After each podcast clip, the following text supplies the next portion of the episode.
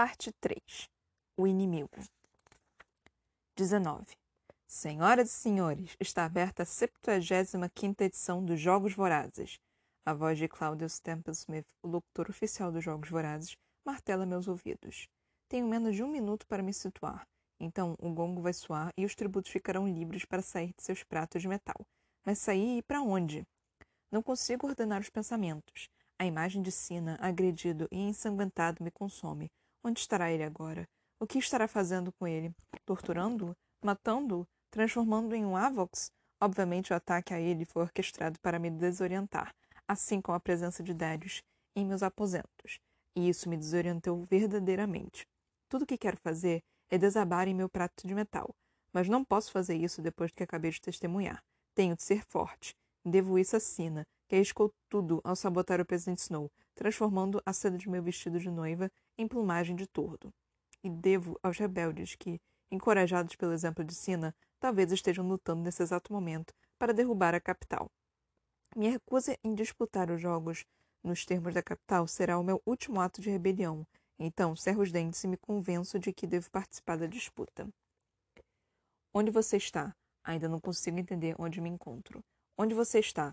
Exijo de mim mesma uma resposta, e lentamente o mundo começa a entrar em foco. Água azul, céu róseo, sol quente batendo de modo inclemente. Tudo bem, tem a cornucópia, o brilhante chifre metálico de ouro a mais ou menos 40 metros de onde estou.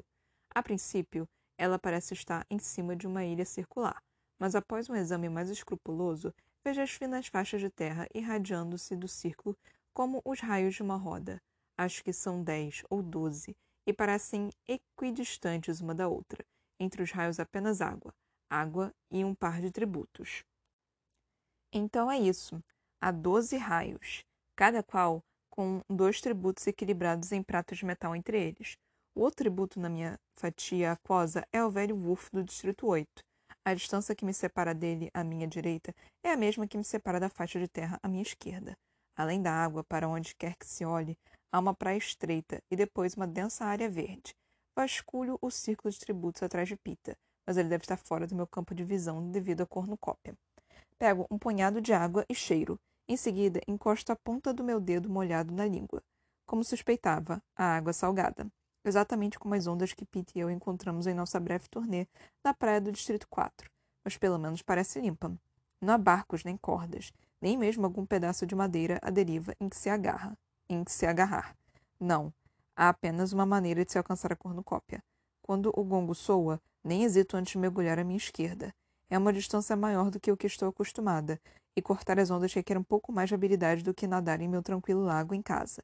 Mas meu corpo parece estranhamente leve, e avanço na água sem muito esforço. Talvez seja o sal. Saio da água pingando, subo na faixa de terra e corro pela areia em direção à cornucópia. Não vejo mais ninguém convergindo para o meu lado, embora o chifre dourado esteja bloqueando uma boa parcela da minha visão. Mas não permito que a lembrança dos adversários diminua meu ritmo. Agora estão pensando como uma carreirista, e a primeira coisa que quero é pôr as mãos em alguma arma. Ano passado, os suprimentos foram bem espalhados ao redor da cornucópia, sendo que os itens mais valiosos ficavam próximos ao chifre, mas esse ano os objetos parecem estar empilhados na boca, que fica a sete metros do chão, meus olhos instantaneamente percebem que um arco dourado distância de meu braço e o agarro. Tem alguém atrás de mim. Não sei bem, mas acho que fui alertada por um suave movimento de areia, ou talvez apenas por uma mudança na correnteza de ar. Puxo uma flecha da aljava que ainda está engatada na pilha e preparo o arco enquanto me viro. Finnick, lindo e com o corpo brilhando, está a alguns metros de distância com o um tridente em posição de ataque. Uma rede está pendendo em sua outra mão. Ele está sorrindo um pouco, mas os músculos na parte superior de seu corpo estão enrijecidos e preparados para o ataque. Você também sabe nadar, diz ele. Onde foi que aprendeu isso? Uh, aprendeu isso no Distrito 12? A gente tem uma banheira bem grande lá em casa, respondo. Deve ter mesmo. Você gosta da arena? Não particularmente, mas você tem cara de quem gosta. Eles devem ter construído isso aqui especialmente para você, digo com uma pontinha de amargura. De qualquer modo, é o que parece com tanta água. Aposto que apenas alguns vitoriosos sabem nadar e não havia nenhuma piscina no centro de treinamento, nenhuma chance de aprender. Ou você chegava aqui sabendo nadar, ou seria obrigado a aprender numa velocidade assustadora. Até a participação do banho de sangue inicial depende da capacidade de ultrapassar 20 metros de água. Isso dá ao Distrito 4 uma enorme vantagem. Por um momento, ficamos petrificados, avaliando um ao outro. Nossas armas, nossas habilidades. Então, Finnick de repente dá um sorrisinho e diz: Que sorte sermos aliados, não é mesmo? Prevendo uma armadilha, estou a ponto de lançar uma flecha, na esperança de que ele atinja o coração dele antes que o tridente me empalhe. Quando ele mexe a mão e algo em seu pulso reflete a luz do sol. Uma pulseira de ouro maciço com adornos em forma de chamas. A mesma que lembro de ter visto no pulso de Hamid na manhã em que comecei o treinamento. Rapidamente me passa pela cabeça que Finnick pode ter roubado o objeto para me enganar, mas algo me diz que esse não é o caso. Hamid deu a pulseira a ele, como sinal para mim, uma ordem na realidade, para que eu confie em Finnick. Ouço outros passos se aproximando. Preciso decidir de imediato. Tudo bem, digo com raiva, porque muito embora Hamid seja meu mentor e esteja tentando me manter viva, isso me deixa irritada. Por que ele não me disse antes que tinha feito esse acordo? Provavelmente porque Pete e eu havíamos dito que não queríamos aliados. Agora Hamid escolheu um por conta própria. Abaixe-se, ordena Finnick com uma voz tão poderosa, tão diferente de seu costumeiro ronronar sedutor, que obedeço na hora. Seu tridente sai voando por cima da minha cabeça, e ouve-se um doentio som de impacto quando a arma atinge seu alvo. O homem do Distrito 5, o bêbado que vomitou durante a luta de espada, cai de joelhos no chão enquanto Finnick retira o tridente de seu peito. Nunca confie em ninguém do um ou do dois, diz Finnick. Não há tempo para questionar a afirmação. Libero a aljava de flechas. Cada um pega um lado? Digo. Ele balança a cabeça em concordância e dispara em volta da pilha. Mais ou menos quatro raios além, Enobaria e Gloss estão alcançando a terra. Ou eles são ou eles são nadadores lentos, ou pensaram que talvez a água pudesse conter outros perigos, o que poderia muito bem ser verdade. Às vezes, não é bom imaginar muitos cenários possíveis, mas agora que estão na areia, eles vão chegar aqui em questão de segundos. Alguma coisa útil? Ouço Finnick gritar.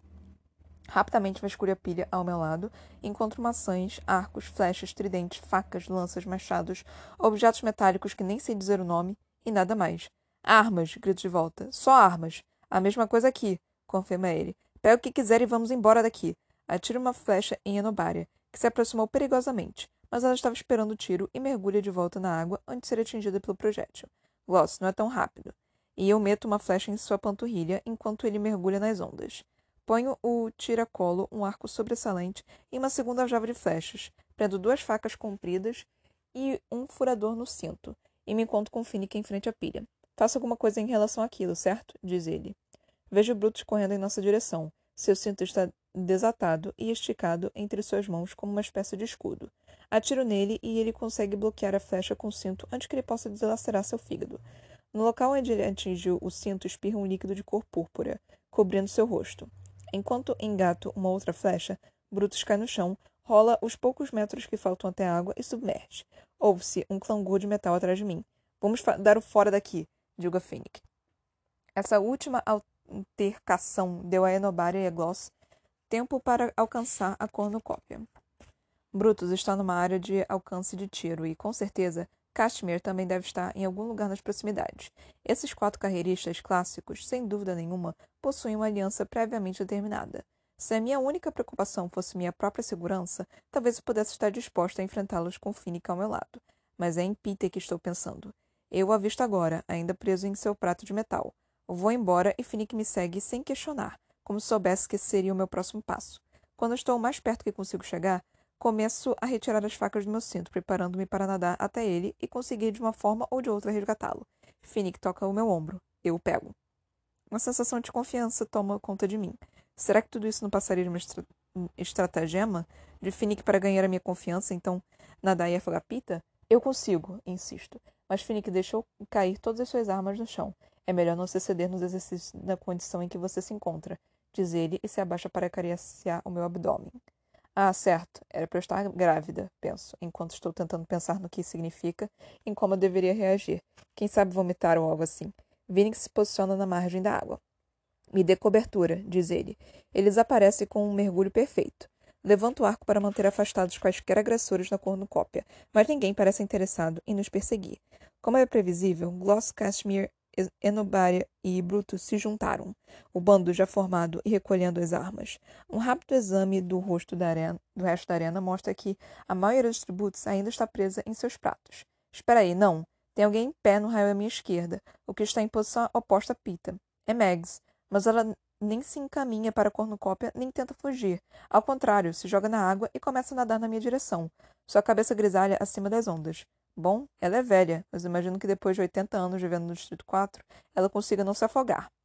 Finnick agora alcançou Pita e o está rebocando, um braço atravessado no peito dele, enquanto o outro se encarrega de levá-lo adiante na água num ritmo tranquilo. Pita deixa-se levar sem nenhuma resistência. Não sei o que Finnick disse ou fez que o convenceu a confiar sua vida a ele. Mostrou-lhe a pulseira, quem sabe. Ou então o fato de ele ter me visto talvez tenha sido suficiente. Quando eles alcançam a areia, eu ajudo a içar Pita até a terra firme. Oi de novo, diz ele e me dá um beijo. Temos aliados. Temos sim, exatamente como Hammett queria, respondo. Diga-me, a gente fez acordo com mais alguém? Só com Mags, eu acho. Eu indico com a cabeça a mulher idosa vindo teimosamente em nossa direção. Bom, não posso deixar Mags para trás, diz Finnick. Ela é uma das poucas pessoas que realmente gostam de mim. Não tenho nenhum problema com a Mags, digo. Principalmente agora que estou vendo a arena. Os anzóis dela são provavelmente a nossa única chance de conseguir comida. Katniss a queria desde o primeiro dia, diz Pita. Katniss possui notável capacidade para fazer bons julgamentos, diz Finnick. Ele vai até a água e, com uma das mãos, resgata Mags como se ela pesasse não mais do que um filhote de cachorro. Ela faz alguma observação que inclui a palavra boia, então dá um tapinha no cinto. Olha, ela tem razão, alguém descobriu. Finnick aponta para Beatty. Ele está se debatendo nas ondas, mas consegue manter a cabeça acima da superfície. O que? Digo. Os cintos. Eles são dispositivos que flutuam, diz Finnick. Você precisa dar um impulso para frente, mas eles não vão deixar você se afogar. Quase peço a Finnick para esperar para pegar Beatty e Iris e levá-los conosco, mas Beatty está a três raios de distância e nem consigo ver onde está Iris. Até onde sei, Finnick os mataria com a mesma rapidez que matou o tributo do Distrito 5. De modo que, em vez disso, sugiro que sigamos em frente. Dou um arco para Pita, uma aljava de flechas e uma faca, deixando o resto comigo. Mas Max cutuca o meu braço e reclama até eu dar o furador para ela. Satisfeita, ela encaixa o cabo entre as gengivas e estende os braços para Finnick. Ele joga a rede por cima do ombro, coloca Mags em cima dela, agarra seu tridente com a mão livre e saímos correndo na cornucópia.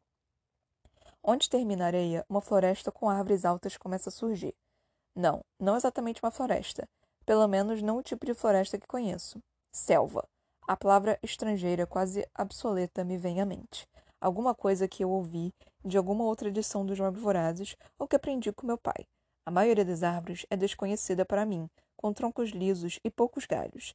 A terra é muito preta e esponjosa, obscurecida por emaranhados de trepadeiras com florações coloridas. Apesar do sol forte e brilhante, o ar é morno e pesado de tanta umidade, e tenho a sensação de que jamais me sentirei realmente seca aqui. O fino tecido azul de meu macacão faz com que a água do mar evapore facilmente, mas ele já começou a grudar no meu corpo em função do suor. Peter vai na frente, cortando a densa vegetação com sua faca longa.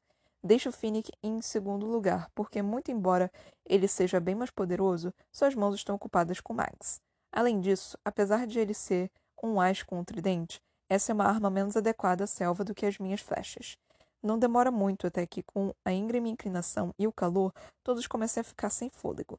Entretanto, Pete e eu treinamos intensamente, e Fnick é um espécime cuja capacidade física é tão impressionante que até mesmo com Mags nos ombros, nós conseguimos subir rapidamente por mais ou menos um quilômetro até ele solicitar uma, uma parada para descansar. E acho que foi muito mais por causa de Mags do que por ele próprio. A folhagem nos tira a vista da roda, de modo que escalo uma árvore com galhos emborrachados para ter uma visão melhor. Então me dou conta de que preferia não ter visto. Ao redor da cornucópia, o solo parece estar sangrando. A água possui estrias purpúreas. Corpos estão jogados no chão e flutuando no mar. Mas a essa distância, com todos vestidos exatamente da mesma maneira, não consigo dizer quem está vivo e quem está morto. Tudo o que eu posso dizer é que algumas das diminutas figuras azuladas ainda estão lutando. Bom, o que poderia imaginar? Que a cadeia dos tributos de mãos dadas na noite de ontem resultaria em alguma espécie de trégua universal na arena? Não, jamais acreditar em tal coisa mas imagino ter tido a esperança de que as pessoas pudessem demonstrar um pouco de. de quê? Comedimento? Relutância, pelo menos? Antes de saltar diretamente para o modo massacre. E vocês todos se conheciam, penso. Vocês, vocês se comportavam como se fossem amigos. Tenho somente um amigo verdadeiro aqui, e ele não é do Distrito 4. Deixo a brisa leve e úmida refrescar as minhas bochechas, enquanto decido. Apesar da pulseira, eu deveria simplesmente acabar com a história e dar uma flechada em Finnick. Não há de fato nenhum futuro nessa aliança, e ele é perigoso demais para ser deixado à solta. Essa confiança hesitante que temos agora parece ser a minha única chance de matá-lo. Poderia facilmente acertá-lo nas costas enquanto conversamos. É algo deplorável, é claro, mas por acaso seria mais deplorável se eu esperasse? Se eu conhecesse melhor? Se eu passasse a dever ainda mais a ele? Não, a hora é essa. Dou uma última olhada nas figuras que estão se digladiando no solo sangrento para fortalecer a minha resolução. Então desço da árvore. Mas quando aterriço, descubro que Finnick acompanhou meus pensamentos, como se ele soubesse o que acabei de ver e como isso teria me afetado. Ele está com um dos tridentes erguidos numa posição casualmente defensiva. O que está acontecendo lá embaixo, Katniss?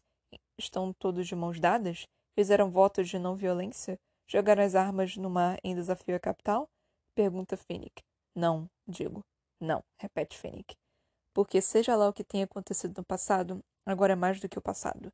E ninguém nessa arena foi vitorioso por acaso. Ele olha para Pita por um instante, talvez com exceção de Pita. Então, Finnick sabe o que Hammett e eu sabemos, a respeito de Pita. A respeito de ele ser muito mais bondoso do que qualquer um de nós. Finnick tirou a vida daquele tributo dos cinco sem piscar um olho, e quanto tempo eu levei para me tornar mortífera? Atirei para matar quando mirei Enobaria, Gloss e Brutus. Pita teria pelo menos tentado fazer alguma negociação antes. Teria tentado ver se alguma aliança mais ampla não seria possível. As pessoas nessa arena não foram coroadas por conta da compaixão. Olho fixamente para ele, avaliando sua velocidade contra a minha. O tempo que será necessário para que uma flecha atravesse seu cérebro contra o tempo que o tridente dele levará para atingir o meu corpo.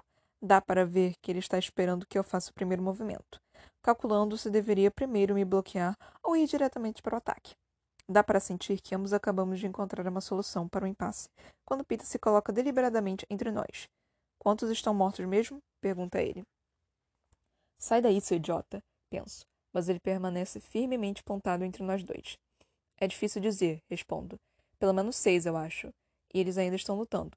Vamos seguir em frente. A gente precisa achar água, diz ele. Até agora, não apareceu nenhum sinal de córrego ou fonte de água, e água salgada não pode ser consumida. Mais uma vez, penso nos últimos jogos, quando quase morri desidratada. É melhor a gente achar isso logo, diz Finnick. A gente precisa estar escondido quando os outros vierem nos caçar à noite. A gente. Nós. Caçar. Tudo bem. De repente, matar Phoenix se revelasse uma atitude um pouco prematura. Ele tem sido prestativo até agora, ele possui efetivamente o selo de aprovação de Hammett. E quem sabe o que a noite pode nos trazer? Se o que está ruim piorar, ainda mais, ainda mais sempre vou poder matá-lo enquanto ele estiver dormindo. Portanto, resolvo deixar o momento passar, e Finnick procede da mesma maneira. A ausência de água intensifica a minha sede. Fico atenta enquanto continuamos nossa jornada, morro acima, mas sem nenhuma sorte. Depois de mais ou menos um quilômetro, Vejo o fim da linha de árvores e presumo que estamos alcançando o cume da montanha. De repente teremos mais sorte do outro lado. Talvez a gente ache uma fonte ou algo assim. Mas não há outro lado. Sei disso antes de qualquer outra pessoa, muito embora esteja na posição mais distante do topo. Meus olhos captam um pequeno quadrado engraçado, cheio de ondulações pendurado no ar, como se fosse uma placa de vidro retorcido. A princípio, penso que se trata de reflexo brilhante do sol no chão, mas o objeto está fixo no espaço não muda de posição à medida que me movo, e só então eu faço ligação entre o quadrado, o Iris Beat no de treinamento, e percebo o que se encontra diante de nós. Meu grito de alerta está apenas se formando em meus lábios quando a faca de Pita surge no ar para retalhar algumas trepadeiras. Ouve-se um zunido agudo. Por um instante, as árvores somem de vista e eu vejo um espaço aberto por sobre uma curta faixa de terra deserta. Então Peter é lançado para trás, rachado pelo campo de força, fazendo com que Finnick e Mags caiam no chão. Corro para o local onde ele está deitado, imóvel numa rede de trepadeiras. Pita, há um leve odor de cabelo queimado. Chamo novamente, sacudindo ligeiramente, mas ele não reage. Meus dedos tocam seus lábios, onde não há respiração, muito embora momentos atrás ele estivesse ofegante. Grudo o ouvido em seu peito, no ponto onde sempre descanso a cabeça, onde sei que ouvirei a batida forte e constante de seu coração. Ao contrário, só há silêncio. 20. Pita! Grito. Eu sacudo com mais força. Chego até a bater na cara dele, mas é inútil. Seu coração parou. Estou batendo no vazio. Pita! Finnick encosta Mags uma árvore e me empurra para o lado. Deixe-me tentar. Seus dedos tocam pontos no pescoço de Pita, percorrem os ossos em seu, suas costelas e coluna. Em seguida, ele fecha as narinas de Pita. Não! Berro, jogando-me em cima de Finnick. Pois certamente a intenção dele é certificar de que Pita esteja morto, afastar qualquer esperança de que ele recobre a vida. A mão de Phoenix se ergue e me bate com tanta força no peito que saio voando em direção ao tronco de uma árvore próxima. Fico tonta por um instante, pela dor, por tentar readquirir o fôlego enquanto vejo Phoenix fechar novamente o nariz de Pita. De onde estou, puxo uma flecha, posiciono na no arco e estou a ponto de lançá-la quando sou detida pela visão de Finnick beijando Pita. E a coisa é tão bizarra, mesmo para alguém como Finnick, que me contenho. Não, ele não está beijando Pita. Ele manteve o nariz de Pita fechado, mas a boca bem aberta, e está soprando ar em seus pulmões. Posso ver, posso realmente ver o peito de Pita subindo e descendo. Então Finnick puxa o zíper da parte de cima do macacão de Pita e começa a pressionar com as mãos a... o ponto em cima do seu coração. Agora que me recuperei do choque, compreendo o que ele está tentando fazer. De vez em quando, via minha mãe tentar algo similar mas não com frequência. De uma forma ou de outra, se o seu coração para de bater no Distrito 12, é muito pouco provável que a sua família consiga levá-lo até minha mãe em tempo hábil. Portanto, os pacientes mais comuns dela apareciam por conta de queimaduras ou ferimentos, ou por qualquer outra enfermidade, ou por inanição, evidentemente.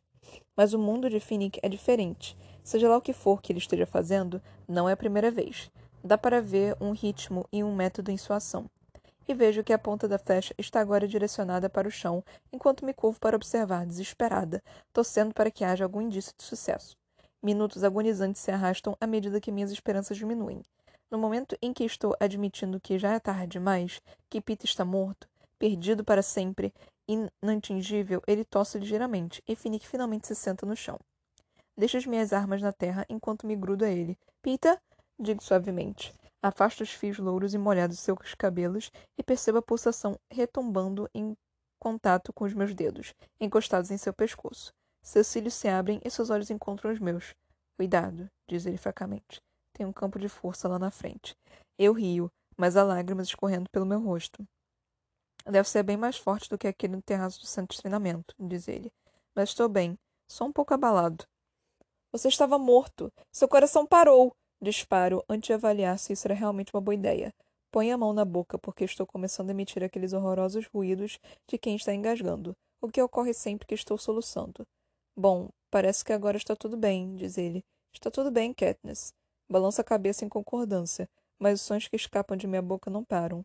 Katniss? Agora Peter está preocupado comigo, o que aumenta ainda mais a insanidade de tudo isso. Está tudo bem, são só os hormônios dela, diz Finnick, por causa do bebê. Olho para ele sentado em cima dos joelhos, mas ainda arquejando um pouco por conta da escalada, do calor e do esforço de trazer Pita de volta à morte. Não, é que eu me afasto, mas sou interrompida por uma rodada de soluços ainda mais histérica que parece apenas confirmar o que Phoenix dissera a respeito do bebê. Ele olha para mim e eu o encaro com fúria em meio às lágrimas. É uma idiotice, eu sei, o fato de os esforços dele me deixarem tão irritada. Tudo que eu queria era manter Pita vivo, e não estava conseguindo, mas Phoenix sim, eu deveria estar apenas agradecida. E estou. Mas também estou furiosa, porque isso significa que jamais deixarei de ter uma dívida com Finnick Oder. Jamais. Então, como é que vou poder matá-lo enquanto ele dorme? Esperava uma expressão sarcástica e convencida em seu rosto, mas o olhar dele parece estranhamente enigmático. Ele olha para mim e em seguida para Pita, como se estivesse tentando entender alguma coisa, e então sacode ligeiramente a cabeça, tentando se livrar da ideia que estava tendo. Como é que você está? pergunta ele a Pita. Você acha que consegue seguir caminho? Não, ele precisa descansar, digo. Meu nariz está escorrendo loucamente e não disponho nem de um pedaço de pano rasgado para usar como lenço. Mags arranca um pouco de musgo de uma árvore e me dá. Estou péssima demais para ao menos questionar a iniciativa. Assou o nariz fazendo barulho e enxugo as lágrimas de meu rosto. Caiu bem o musgo, absorvente e surpreendentemente suave. Noto um brilho dourado no peito de Pita. Eu me aproximo e retiro o disco que está pendurado numa corrente em volta de seu pescoço. Meu todo foi gravado nele. Esse é o seu símbolo? Pergunto. É sim. Você se importa de usar o seu todo? Queria que a gente combinasse, diz ele. Claro que não me importo. Força um sorriso. Pita aparecendo na arena usando um tordo é não só uma bênção, como também uma maldição. Por um lado, isso deveria servir como estímulo para os rebeldes no distrito. Por outro, é difícil imaginar que possa passar despercebido ao presidente Snow, o que torna a tarefa de manter Pita vivo ainda mais difícil. Quer dizer então que você quer montar acampamento aqui? pergunta Finnick. Não acho que isso seja uma opção, responde Pita. Ficar aqui, sem água, sem proteção. Estou me sentindo bem, juro. Se a gente pudesse ir um pouquinho mais devagar, acho que não haveria problema. Mas devagar é melhor do que parado. Finnick ajuda Pita a se levantar enquanto me recomponho. Desde que acordei hoje de manhã, assisti a Sina sendo brutalmente agredido, aterrissei em uma outra arena e vi Pita morrer. No entanto, estou contente por Finnick continuar com o joguinho da gravidez comigo, porque, pelo ponto de vista de um patrocinador, não estou lidando tão bem assim com as coisas. Verifico as minhas armas, que sei que estão em perfeitas condições, porque isso faz com que eu pareça mais no controle da situação.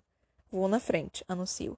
Pita começa a fazer a objeção mas Finnick o corta de imediato. Não, deixa aí. Ele franza a testa para mim. Você sabia que aquele campo de força estava lá, não sabia? Bem do, no último segundo você percebeu, não foi? Você começou a dar o alarme. Eu balanço a cabeça em concordância. Como é que você sabia? Hesito. Revelar que sei o truque de Beatty e Wireless para identificar um campo de força poderia ser perigoso. Não sei se os idealizadores dos jogos repararam ou não o momento em que eles dois fizeram a observação durante o treinamento de uma forma ou de outra, possuo uma informação valiosa. E se eles souberem que eu sei, talvez façam algo para alterar o campo de força para que eu fique impossibilitada de ver a aberração daqui para frente. Então eu minto. Não sei. É como se tivesse ouvido a coisa. Escutem. Todos nós ficamos imóveis, ao som de insetos, pássaros e brisa na folhagem. Não estou escutando nada, diz Pita. Mas tem um som sim, insisto. É parecido com o som de cerca do Distrito 12, quando a eletricidade está adicionada, só que bem menos intenso. Todos escutam, agora com muita atenção. Eu também, embora não haja coisa alguma para se escutar. Agora, digo. Vocês não conseguem ouvir? Vem do local à direita de onde Peter recebeu o choque. Também não estou ouvindo nada, diz Finnick. Mas se você está, por favor, vá na frente. Decido continuar com o jogo, por mais que ele não tenha nenhum valor. Que estranho, digo. Lanço a cabeça de um lado para o outro, como se estivesse confusa. Só consigo escutar pelo meu ouvido esquerdo.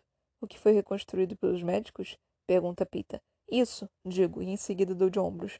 Talvez eles tenham feito um trabalho melhor do que havia imaginado. Vocês sabem como são essas coisas. Às vezes escuto coisas engraçadas naquele lado. Coisas que vocês normalmente não achariam que possuem um som, tipo asas de inseto, ou neve batendo no chão.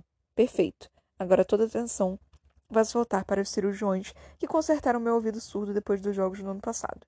E eles vão ter de explicar por que eu escuto como um morcego. Você, diz Megs, cutucando-me para andar, então sigo em frente. Como devemos nos mover lentamente, Max prefere caminhar com a ajuda de um galho que Frink rapidamente transformou em uma bengala para ela. Ele também faz um cajado para Pita, o que é bom porque, apesar de seus protestos, acho que tudo que Pita realmente deseja é se deitar. Phoenix se mantém atrás, de modo que pelo menos uma pessoa fica em alerta cuidando da retaguarda. Caminho com um campo de força à minha direita, porque esse é supostamente o lado do meu ouvido sobre-humano. Mas como tudo isso não passa de invenção, corto um cacho de nozes que estão penduradas como se fossem uvas numa árvore próxima e as jogo na frente à medida que vou andando.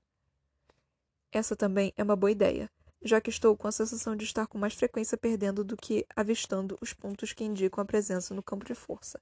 Sempre que uma noz atinge o campo de força, sobe uma fumacinha antes de ela aterrissar no chão aos meus pés, preta e com a casca quebrada.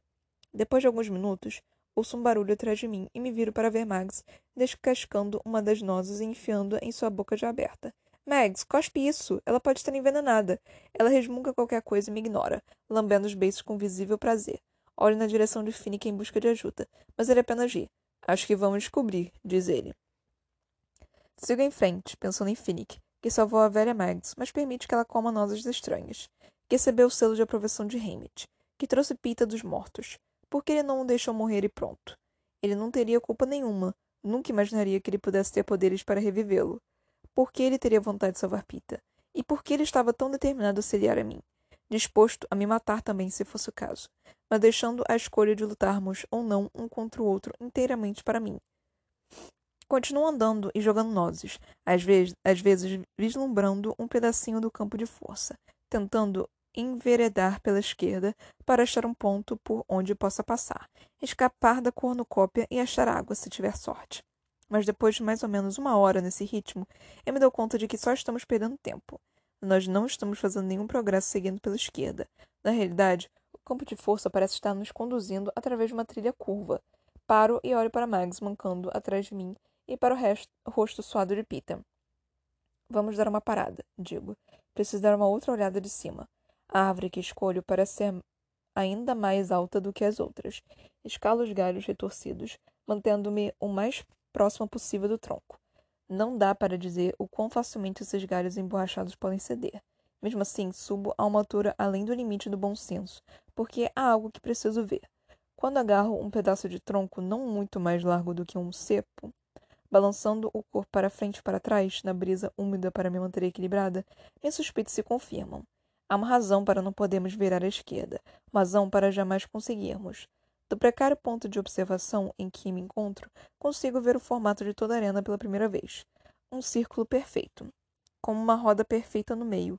O céu acima do circunferência da selva está tingido com a tonalidade rosa e uniforme, e acho que consigo distinguir um ou dois daqueles quadrados ondulados, brechas na armadura, como Iris e Beatty os chamaram porque eles revelam o que deveria estar oculto e são, portanto, um ponto frágil.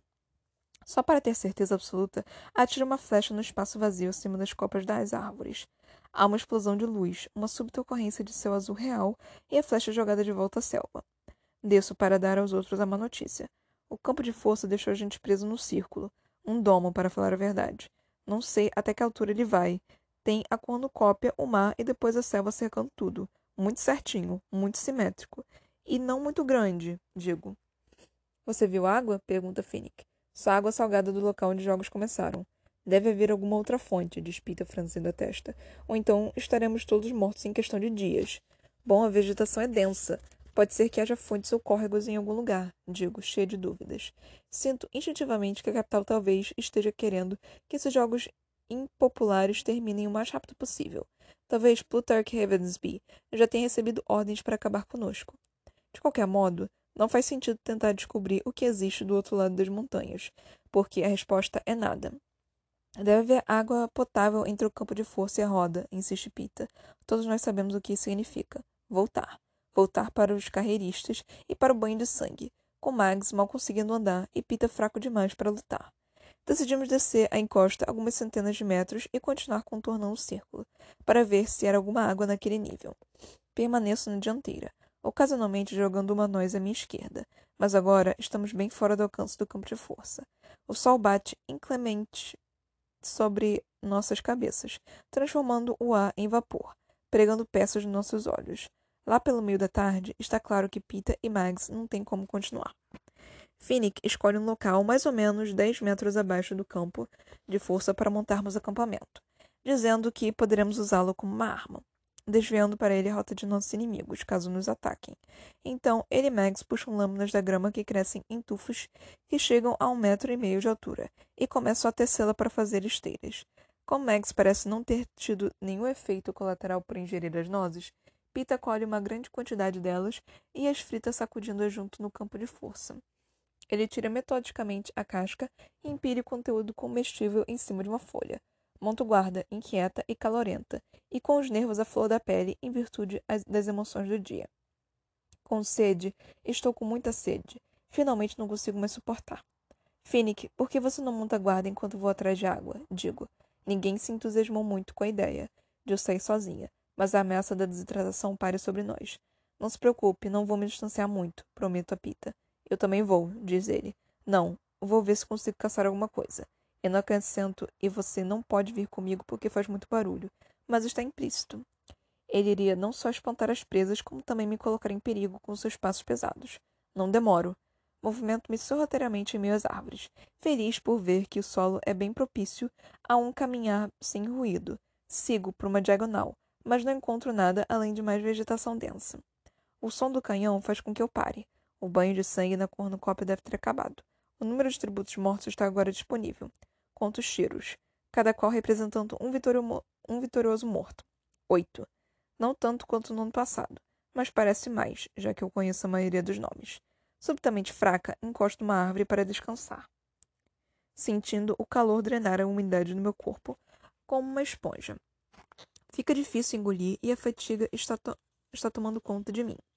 Tento esfregar a mão na barriga, na esperança de que alguma mulher solidária se torne minha patrocinadora e Hammett possa assim enviar um pouco de água. Sem sorte. Desabo no chão. Em minha imobilidade, começo a notar os animais. estranhos pássaros com uma plumagem brilhante, lagartixas de árvore com línguas azuis e alguma coisa que parece um cruzamento de ratazana com gambá, grudado nos galhos próximos ao tronco.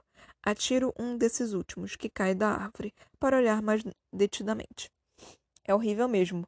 Um grande roedor com uma pelagem cinza, pontinhos pretos e dois caninos de dar medo, projetando-se do lábio inferior. Enquanto tiro sua pele e suas entranhas, reparo uma outra coisa. Seu focinho está molhado, como de um animal que acabou de beber água de um riacho. Excitado, eu começo pela árvore onde ele estava e sigo lentamente numa espiral. Não pode ser muito distante dali a fonte de água daquela criatura. Nada. Não encontro nada, nem uma única gota d'água. Por fim, sabendo que Pita ficaria preocupado, volto para o acampamento, ainda com mais calor e mais frustrado do que nunca. Assim que chego, vejo que os outros fizeram uma transformação no local. Mags e Finnick criaram uma espécie de tenda a partir de esteiras feitas de grama, aberta de um lado, mas com três paredes, piso e telhado. Mags também fez diversas tigelas, que Pita encheu de nozes torradas. Seus rostos se voltaram para mim, esperançosos, mas balançou a cabeça. Não, nada de água. Mas deve ter em algum lugar por lá. Ele sabia onde. Digo, estendendo o roedor para que todos pudessem ver. Ele tinha acabado de beber água quando foi flechado por mim, mas não conseguira achar a fonte. Eu juro, percorri por o terreno num raio de trinta metros. A gente pode comê-lo? pergunta Pita. Não tenho certeza, mas a carne não parece muito diferente da carne de esquilo. Ele tem que ser cozido. Hesito enquanto penso em tentar acender uma fogueira ali sem nenhum auxílio. Mesmo que conseguisse, tem a questão da fumaça. Estamos tão juntos nessa arena que não há chance de escondê-la. Pita tem uma outra ideia. Ele pega um pedaço da carne do roedor, espeta num galho pontudo e deixa cair no campo de força. Há um crepitar rápido e o galho voa de volta. O pedaço de carne está preto ao lado de fora, mas bem cozido do lado de dentro. Damos a ele uma salva de palmas, mas paramos rapidamente ao lembrar onde estávamos. O sol branco se põe no céu róseo enquanto nos reunimos na, na tenda. Ainda estou cautelosa em relação às nozes, mas Finnick diz que Max as reconheceu de outros jogos. Não me preocupei em perder tempo na estação de plantas comestíveis no treinamento, porque isso não me deu trabalho algum no ano passado. Estou arrependida, pois certamente encontraria por lá algumas das plantas desconhecidas que agora me cercam, e assim poderia aprender mais sobre o local por onde estava sendo enviada. Mags parece bem, entretanto, e ela está comendo as nozes há horas. Então pego uma e dou uma leve mordida. Tem um sabor suave e levemente adocicado que me lembra castanha. Acho que está tudo bem. O roedor tem um sabor forte de carne de caça, mas é surpreendentemente suculento. Para falar a verdade, não é uma refeição ruim para a nossa primeira noite na arena. Se ao menos tivéssemos alguma coisa líquida para ajudar a comida a descer.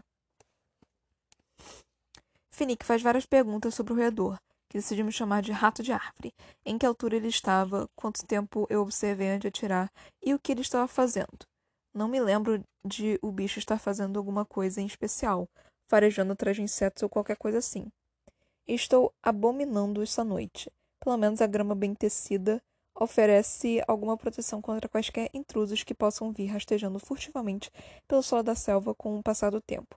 Mas pouco tempo antes de o sol deslizar abaixo do horizonte, uma pálida lua aparece no céu, tornando as coisas ao redor razoavelmente visíveis.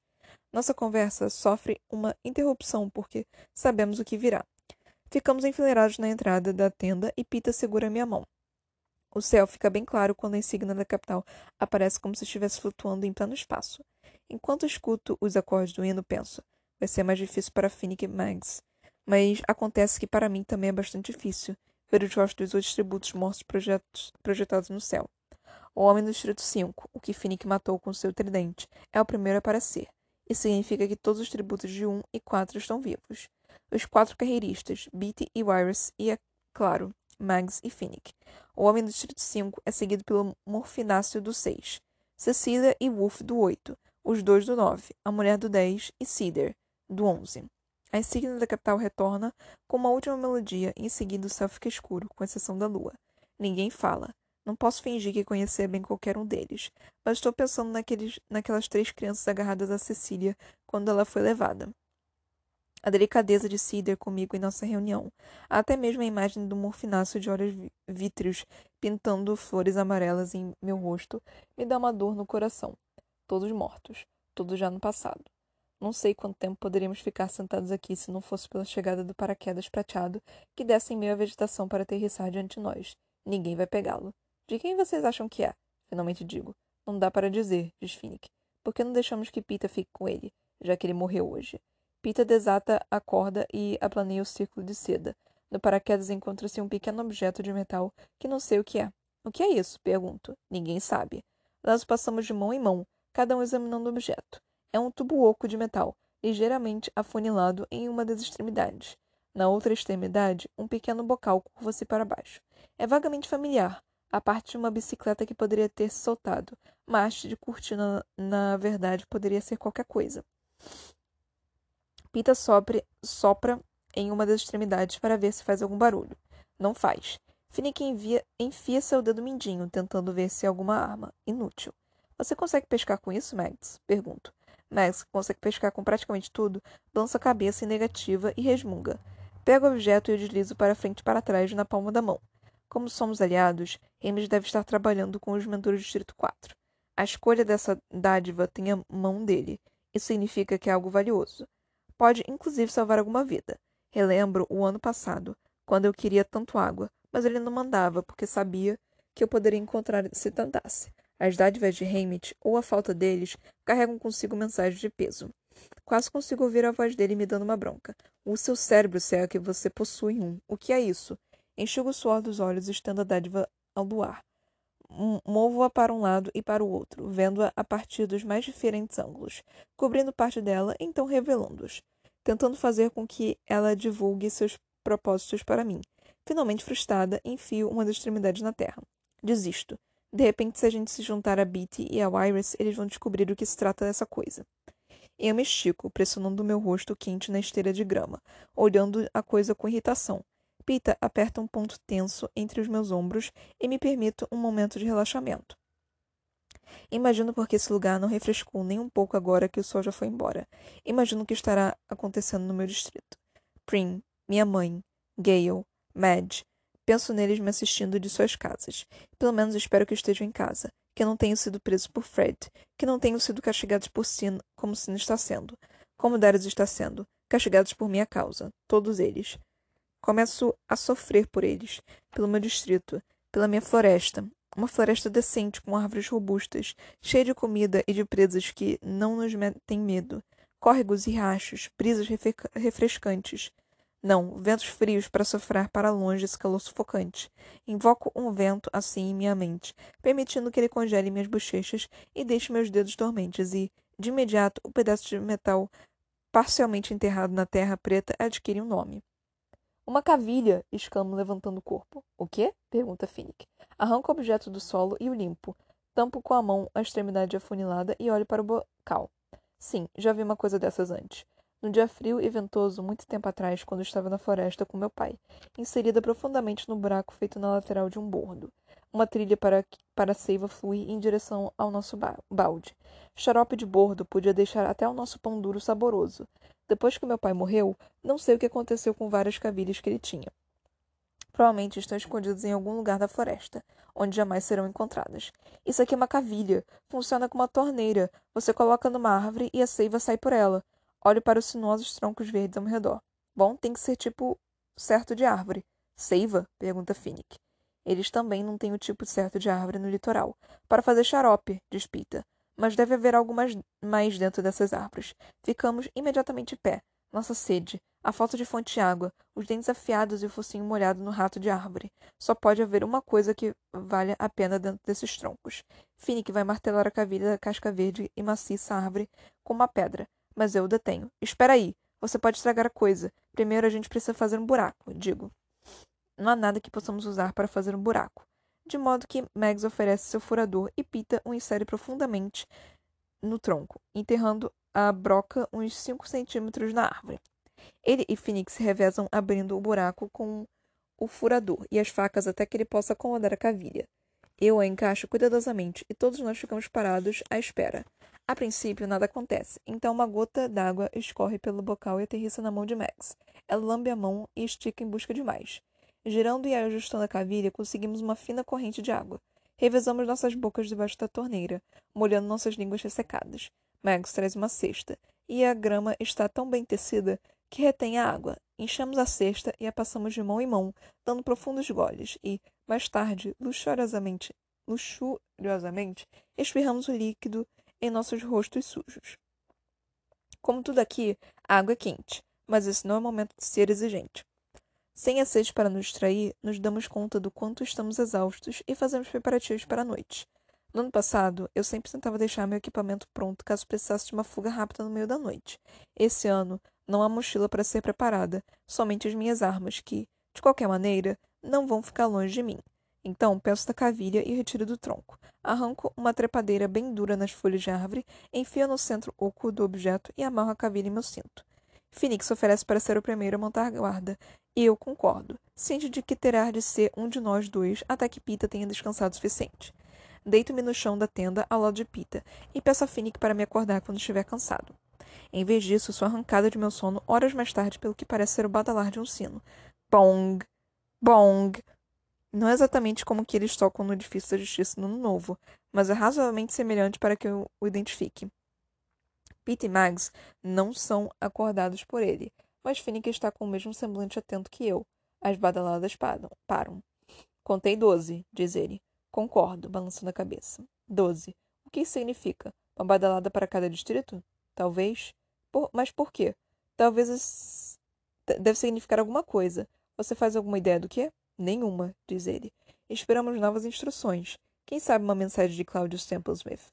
Um convite para um banquete. A única coisa digna de nota aparece ao, ao longe.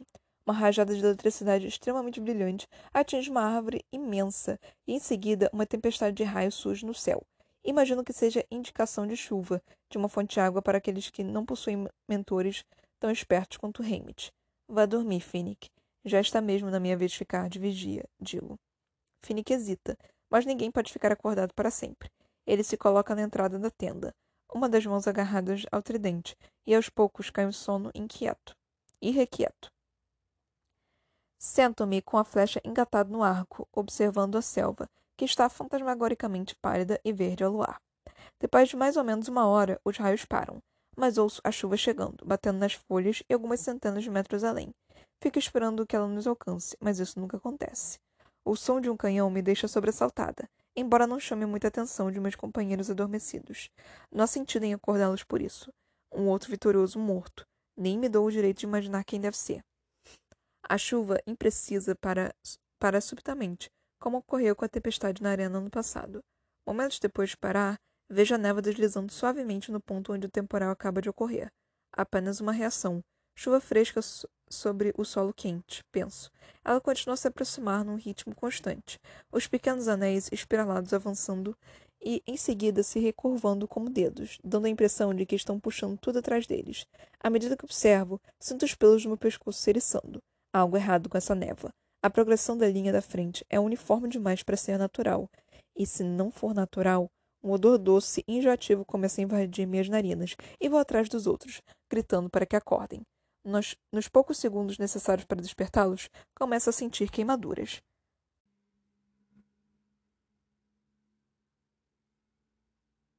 Então, galera, a gente agora estamos com todos eles dentro do, da arena, né? A gente terminou o último episódio com a Katniss entrando no, na arena depois do Sina ter sido brutalmente nocauteado. E aí a gente não sabia de nada que ia acontecer na arena. Mas aparentemente é cercada, é um círculo, né? Um, um, uma doma, ao que, ao que a Katniss descreveu, né? Então, e eu quero que vocês prestem atenção nisso, porque isso é importante. Tipo, é muito ruim, porque eu sei o que, que é. Eu tô doida pra falar pra vocês. Mas eu não posso falar, porque é spoiler. Então, tipo, eu só vou dando dicas para vocês, para vocês realmente, tipo, conseguirem terem os seus próprios as suas próprias é, conclusões, né? As suas o que vocês acham, né? Tipo, então eu só tô dando tipo pequenas dicas e pequenas coisinhas assim para vocês meio que saberem, terem uma ideia do do que que é, para vocês meio que concluírem isso vocês mesmos. Mas assim, é, não, é spoiler, eu só vou dando dicas mesmo. Sinto muito se vocês não gostarem, mas é a forma que eu, vou fazer as coisas aqui. Mas enfim, é, eu quero que vocês prestem atenção nessa tempestade de que, que teve, nessa névoa que tá entrando, na doma, é, no lugar que é cercado de mar e, e a selva, né, como foi, foi descrito, e é, os 12 bongs que aconteceram. Eu quero que isso fique fresco na memória de vocês, porque isso é importante. Então, assim, e eu quero que vocês comecem a, a, a tirarem suas próprias conclusões do porquê exatamente dessas coisas. Tipo, cara, cria coisinhas aí, tipo, eu tô falando para vocês as coisas importantes, o que, que vocês acham que é, que é né? É... Foi bem interessante essa questão, porque a Katniss, ela sabe nadar, né? Tipo, o pai dela é... ensinou ela a nadar. Então, mesmo que ela fosse, tipo, tava cercada de mar, ela conseguiu chegar na cornucópia relativamente rápido, porque ela sabe nadar. E, obviamente, o Finnick também, né? Porque é do Distrito 4 que é pescaria. Então, eles conseguiram chegar lá na cornucópia bem rápido. Mas eles saíram de lá também bem rápido, porque os carreiristas com certeza iriam querer ficar com, com a cornucópia. Mas eles conseguiram pegar bastante coisa, o que é muito bom. Finnick é, Mags e Finnick e Mags fizeram uma, uma aliança com o Pita e a Katniss, né? Tipo, que bom, né? Eu falei para vocês prestarem atenção no Finnick por, por causa disso. E mais também, eu quero que vocês prestem mais atenção, porque, tipo, vocês é, vão se apaixonar completamente pelo Finnick, mais do que eu acho que vocês já estão apaixonados, porque, né?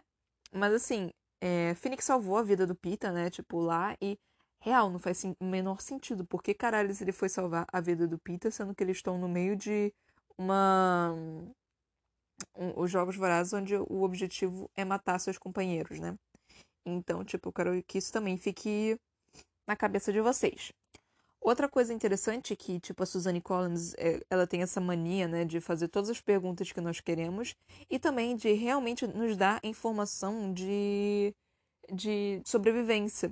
Outra coisa que é, é coisa de sobrevivência foi a questão do sal para boiar. E realmente isso, isso é comprovado cientificamente. Tem experimentos sobre isso. Tipo, água doce, parece que você. Água de piscina, água doce, essas coisas, faz você afundar mais facilmente. Água salgada é, faz você boiar. Tem alguma coisa a ver com química aí que eu não sei explicar direito, mas é, é, justamente essa questão, porque, tipo, é densidade, se eu não me engano, porque as moléculas de sal eles são, é, são menos densas do que as moléculas de água, então eles meio que flutuam, e enquanto eles flutuam, eles meio que carregam a gente junto. Eu acho que é alguma coisa desse tipo. Mas, por favor, Pergunte a seu professor de química, mais especificamente, porque eu sou terrível em química, eu passei raspando em química, eu não sou a melhor pessoa para isso. Eu conheço pequenas curiosidades e é isso. Eu não sou boa em química, nem física, nem matemática. Então, assim, não é a minha área. Eu conheço pouquíssimas coisas sobre, tipo, informações inúteis. Mas, é, por favor, pergunte a algum professor de química ou qualquer pessoa que saiba de química para ele te dar uma informação mais correta, assim, do que a, a minha que eu dei, que eu nem sei se está exatamente correta. Então, por favor, é, não, não falem besteira por aí, sempre pesquisem o que eu falo, por favor. É, não levem de coração tudo que eu falo. É sempre bom pesquisar o que as outras pessoas estão falando. Porque eu posso muito bem estar enganada com alguma coisa, tipo, porque eu levei como, como verdade e eu simplesmente não parei para pes pesquisar simplesmente porque eu achava que era verdade. Acontece, gente, acontece com todo mundo. Mas, assim, é, e é por isso que eu estou pedindo para vocês pesquisarem, pra, tipo, a boba da, da história ser eu e não vocês. Então é isso. É... Então, tipo, a Katniss, com essa questão ainda de boiar, e a capital meio que pensou nisso também, né? Tipo, ah, tem gente que não sabe nadar, tipo, tadinho do Pita, tava lá esperando sem saber o que fazer. É, mas parece que os cintos eram boias, né? Tipo, pelo menos isso ajudou na, com eles. Então, assim, é, pelo menos isso. Mas mesmo assim, gente, meu Deus do céu, eles não iam saber isso, iam ter que descobrir, tipo, então, né? Acho que eu vou morrer afogado. Lá vou eu! Ah, pera, eu tô boiando. Que bom. Hum, que ótimo, então. Então, assim, que triste, né? Ai, tadinho do Pita, gente. Essa cena dele hum, no filme foi ótima também. Cara, o Peter quase morrendo, gente. Ai, tadinho. Tadinho, tadinho. A Katniss desesperada. A Katniss, ai, gente. A Katniss, se você gosta do Peter, pelo amor de Deus. E, e, não tem hormônios dentro do. Quer dizer, tem hormônio sim, porque né, nós temos menstruação e temos essa questão de, de hormônios. Mas não tem hormônio de bebê aí com você. Não, não é esse tipo de hormônio aí. Mas, gente, Katniss, é bom você manter esse, essa farsa aí, tipo, direita, porque, né?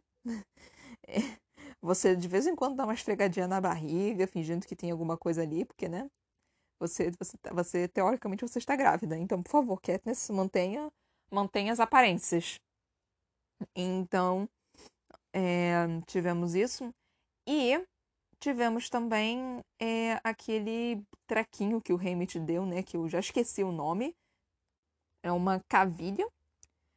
É, quando eu li isso pela primeira vez, eu não tinha a informação de xarope do xarope de bordo. Tipo, eu li, eu fiquei tipo, que porra é essa? E não veio na minha cabeça a questão do, do xarope de bordo. Que é, tipo, é muito interessante. Se vocês pesquisarem sobre, tipo, porque, assim, é, bordo é uma árvore. É, e ela é muito comum no Canadá. Inclusive, aquela folha que tem na, na bandeira do Canadá é a folha do, do bordo. Tipo, ai, eu sou um, uma fonte de informações inúteis. Mas assim, é muito interessante porque lá no Canadá você vê aquela, várias daquelas árvores, né? E aquelas árvores, elas são o maple, que é o, o bordo, que faz o maple syrup, que é o xarope de bordo. Tipo, aqui no Brasil a gente não tem tanto conhecimento disso, porque não vende xarope de bordo com tanta facilidade. Você encontra, tipo, em, em raríssimos lugares. Tipo, eu encontrei xarope de bordo no Rio, em um bistrô que tava vendendo. E é, era caro pra porra. Mas assim, eu amo xarope de bordo, então eu acabei comprando. Vinha num vidrinho tão lindo, gente, mas enfim. É, então aqui a gente não tá tão acostumado com essa questão de xarope de bordo. Então, tipo, a gente lendo isso, a gente ficava meio que. Que porra é essa? Tipo, não tô entendendo nada disso. Então, assim, é, o xarope é muito interessante, porque assim, quando você coloca esse utensílio, né, que eu já esqueci o nome de novo, é, essa cavilha, tipo, sai um negócio, um jorro de, de xarope tão, tão grande, dependendo da árvore, que tem árvores que tem mais xarope do que outros, que é realmente impressionante. E é uma técnica, é uma técnica, tipo, bem, bem é, antiga mesmo, né? Assim, você tem hoje em dia alguns utensílios que fazem você ter o xarope mais, mais, de, mais rapidamente. Mas não tem como você tirar o xarope de. Pelo menos eu acho que não. Você tirar o xarope de bordo sem ser dessa forma. Você não tem como cortar uma árvore de, de bordo, por exemplo, e meio que espremer ela. Não funciona desse jeito, sabe? Então, é, é bem interessante isso, realmente. Tipo, é uma técnica antigaça mesmo. Então, eu acho isso bem legal. E realmente, tipo, tem várias árvores. É, nós temos cactos, né? Que, que tipo, é, também tem água, que retém a água, né? Então, se você estiver num deserto e você vê um cacto, é, é bom para você é bom você cortar o cacto que ele tem água. Tipo, a água não é tão saborosa assim, mas é água, então, por favor, beba. É... Eu acho que, tipo, é isso, né? Não, não teve tanta coisa assim o início dos jogos. É... O Pita quase morrendo, tadinho dele, de... tadinho dele do Pita. A Katniss mentindo, né? Falando, ai meu Deus, tô com pouco tempo. A Katniss mentindo sobre o ouvido, para meio que tentar afastar as dúvidas dela, né? Tipo, falando, ah, então eu tenho um super ouvido. Mas, enfim. É... Me sigam no Instagram, Ana Brocanello, e no meu Facebook, a.c.brocanello. Não me sigam no meu perfil pessoal, por favor, porque eu não aceito pessoas que eu não conheço. O Brocanello é um nome italiano que, é, quando eu li Broca, inclusive, no negócio, eu fiquei, olha eu aí. É, não me sigam no meu perfil pessoal, por favor. É, o Brocanello é um nome italiano. Ele tem dois L's, L de lagartixa é, eu tenho um livro também que se chama Pandora. Você pode encontrar ele tanto em e-book quanto em livro físico, em lugares diferenciados, é só você procurar.